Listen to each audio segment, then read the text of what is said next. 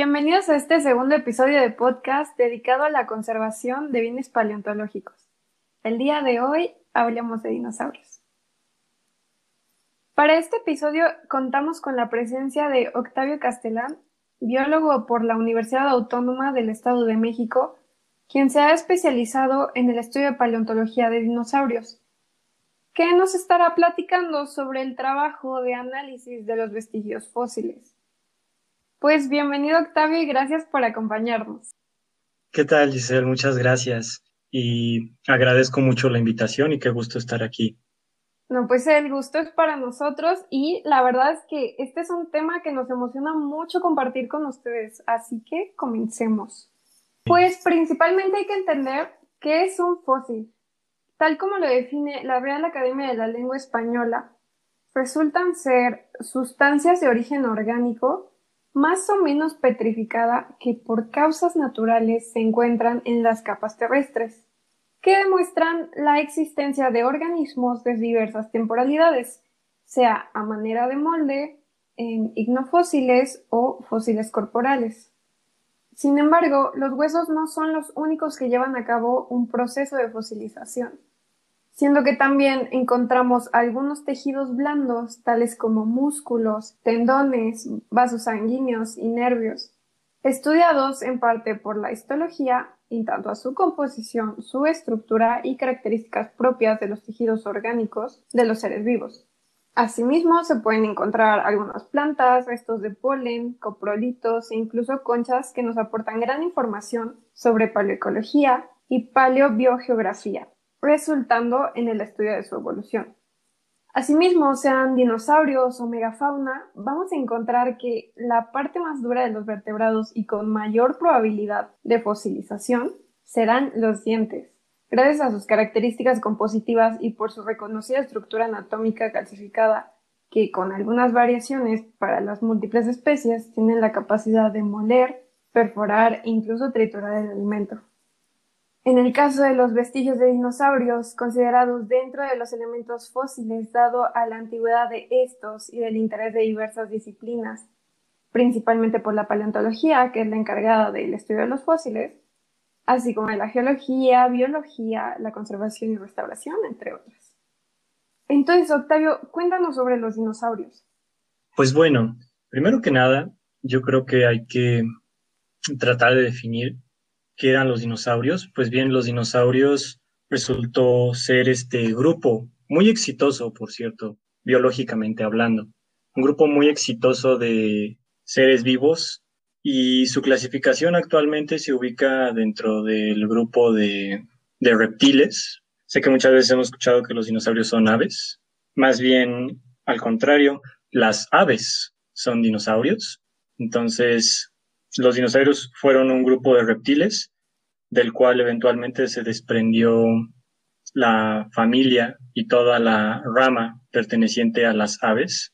Los dinosaurios aparecen hace unos 240 millones de años aproximadamente y desaparecen del registro fósil en el periodo, a finales del periodo Cretácico, el conocido límite Cretácico-Paleógeno. Entonces desaparecen del registro hace unos 65 millones de años. Lo único que queda de los dinosaurios, como bien dijiste, son sus fósiles. Y la mayoría de los fósiles de dinosaurios que vamos a encontrar van a estar en un estado de preservación que no es el óptimo, pero ciertamente hay sus excepciones y estas excepciones son verdaderamente impresionantes. Pues con respecto a los dinosaurios, eh, es de reconocer que su presencia en el registro fósil de la Tierra es muy amplia. Dominaron la Tierra durante 160 millones de años comparado con nosotros los humanos, que no llevamos ni siquiera un millón de años de historia geológica. Oye, está súper interesante lo que nos platicas y como cuáles casos serían estos que comentas que están en óptimas condiciones de conservación. Pues mira, lo que pasa es que como los dinosaurios vivieron hace mucho tiempo, pues sus restos fósiles han pasado por inmensidad de tiempo. Estamos hablando de millones de años en los que se han enfrentado a condiciones climáticas adversas, a la erosión, a la degradación natural, etc. Entonces, el hecho de encontrar fósiles con, vamos a llamarle, un buen estado de preservación o un excelente estado de preservación, es algo muy raro, pero como dije anteriormente, sí se llega a dar.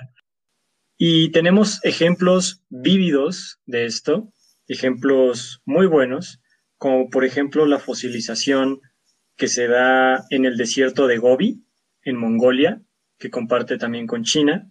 Y la, fosilización de esta zona es muy buena, es exquisita. el rango de detalle que presentan estos fósiles, estos esqueletos, de los dinosaurios. Estamos hablando del periodo Cretácico, hace unos 70 millones de años, acabó a 65. Entonces, tienen un nivel de detalle muy bueno. Incluso de ahí provienen muchísimos restos fosilizados de dinosaurios que ya presentan plumaje o evidencia de tener plumaje. Y bien, regresando a la parte de la fosilización, otro buen ejemplo lo podemos encontrar aquí cerca, Aquí mismo en México existe la cantera de Tlayúa en Puebla. Esta cantera fue en su momento fue famosa.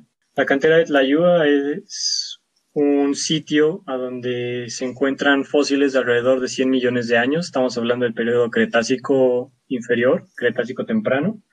Y el nivel de detalle de las lajas que se han encontrado en Tlayúa es muy bueno principalmente los peces, algunos reptiles, algunas aves. Hasta ahora no se han encontrado dinosaurios, sin embargo sí se tienen reportes de reptiles voladores, restos de lagartos, cocodrilos y en, su, en general son esqueletos completos, articulados y muy bien preservados. Incluso en el caso de los peces se conservan escamas y otros tejidos. Ok, entonces el estudio e interpretación de estos vestigios debe ser de gran relevancia, ¿no? Y en gran medida el, el estado de conservación será el que permita o promueva el, el adecuado pues diagnóstico de, de estos, ¿no? Entonces, Octavio, ¿cuál sería la información que nos pueden aportar estos fósiles? Bueno, pues como bien dices, el estudio de estos fósiles pues para ser muy, muy honesto, es un 90%. ¿Por qué? Porque es todo lo que tenemos. No tenemos restos muy detallados de los dinosaurios. Lo único que tenemos son sus huesos fósiles. Tenemos evidencia de su, de su comportamiento a través de las huellas o a través de, de, la interacción entre, entre animal, llámese depredación, evidencias de depredación en los huesos, pero para estudiar a los dinosaurios es en las rocas, o sea, es en los fósiles, de donde se obtiene toda la información. No hay más. Em, respecto a los fósiles, pues efectivamente es todo lo que tenemos. No tenemos evidencia directa de la conducta de los dinosaurios. No encontramos dinosaurios congelados como se, ha encontrado megafauna congelada en el permafrost de Siberia. Entonces, pues es muy importante, lo es todo. A la hora de, estudiar a los dinosaurios, de entender a los dinosaurios y de ver cuál fue su evolución, eh, relaciones, todo, la biología de estos animales, dependemos enteramente de los fósiles. Bueno, por, por lo que comentas, eh, se debe tener especial cuidado a la hora de intervenir estos vestigios, sea de una manera física o química, pues los procesos deberán ser especialmente controlados, ya que en el afán de sacar alguna forma de un fósil o realizar una aparente limpieza, nos podemos cargar información milenaria que se ha guardado naturalmente por siglos, ¿no? Buscando unas condiciones conservativas que permitan su análisis y correcta interpretación, pues debemos de tener cuidado para que quede mejor que cuando, cuando se encontró, a menos que sean eh, elementos de, del desierto de Gobi. Sí, así es. Um, Yo creo que para que sean, para que sean correctamente estudiados, precisamente lo más importante es, entre más detalles nos pueda dar, mucho mejor. Por ejemplo, una mandíbula, entre más detalles pueda tener, y ahí influye mucho el cuidado que se le da, desde el momento en el que se extrae el fósil, que muchas veces llega a pasar este, que sufren golpes o maltrato, hasta el momento en el que llega a una colección científica. Todo este proceso de descubrimiento, transporte, restauración del fósil es muy importante porque la pérdida de detalles puede ser bastante negativa para la identificación. Si se trata de especies clave, filogenéticamente hablando, pues la pérdida de, de detalles osteológicos, vamos a llamarles morfológicos o anatómicos de los huesos, pues sí que impacta. ¿Por qué? Porque como dije antes, no tenemos otra referencia. Siempre tenemos que estar apegados a los fósiles y lo único que nos pueden dar los fósiles es precisamente evidencia del tipo morfológico. O sea, lo que estamos viendo, qué forma tiene, eh, qué estructuras óseas podemos ver y con base en eso es que se hacen eh, los estudios. ¿Cómo vivía este dinosaurio? Cómo se veía este dinosaurio, cuál era su posible apariencia eh, y cuál era su posible comportamiento. Entonces, sí, el detalle es muy importante y la debida preparación del hueso, en mi, en mi opinión y en mi experiencia personal, es muy valiosa. Claro, y, también pienso desde el punto de, la conservación y restauración, pues considerar estos aspectos que justo mencionas que promoverán o dependerán de las condiciones en las que se encuentra el fósil, o sea, puede ser en tanto su contexto, eh, la salinidad de la región, eh, la materialidad de, del fósil, su composición química, entre otras cosas que requiere de un estudio a conciencia del objeto así como una destreza a la hora del manejo de estos bienes. Sí, así es, efectivamente. Yo creo que es muy importante el punto que tocaste respecto a la, a la composición química del fósil. Todos son factores que son muy importantes porque es lo que nos va a decir la historia natural de ese ser. Por ejemplo, vamos a tomar un tiranosaurio. si, yo encuentro que su composición química abunda, qué sé yo, el, oxígeno. Quiere decir que el tiranosaurio vivía en un lugar donde abundaba el agua. Si yo, por ejemplo, ahora hablando de la composición química, pero en términos geológicos, si el tiranosaurio, mi fósil de tiranosaurio está cubierto en material de origen calcáreo, por ejemplo, de origen de calcio, bueno, pues esto me va a indicar que ese tiranosaurio estaba en, suelos que eran ricos en este material, como, como son las costas, a donde la enorme cantidad de, de, calcio en el suelo que proviene de las conchas precisamente se impregna en los huesos en el proceso de permineralización y de fosilización. Además de ese último caso que mencionas, pues pensar en que a la hora de intervenirlo no es lo mismo si estamos hablando de un elemento que ya está compuesto por carbonato. Eh, no lo puedes intervenir con un mismo manual en el que usan otro tipo de, de ácidos como puede ser el ácido sulfámico, el ácido acético, el ácido fórmico, porque pues te lo llevas, ¿no? Acabas con la existencia de este, de este vestido. Sí sobre todo cuidar la reproducción de esos métodos que se emplean en otros casos de estudio en otras regiones geográficas con otros contextos, que es justamente lo que estamos platicando, que realmente cuestionarnos qué es lo que estamos haciendo y de qué manera puede repercutir estas decisiones de intervención. Así es, yo pienso que, bueno, a mí me ha pasado a la hora de estudiar fósiles esto que mencionas es muy, muy importante. No se le puede dar el mismo trato a todos los fósiles. Como bien dices, hay algunos que se conservan en, calcio, efectivamente. Entonces, bueno, en carbonato de, carbonato de calcio, eh, calcita. Entonces, estos fósiles con alto contenido de carbonatos de calcio, a la hora de, de ser intervenidos con, con ácidos, no, pues sí, efectivamente se deshacen.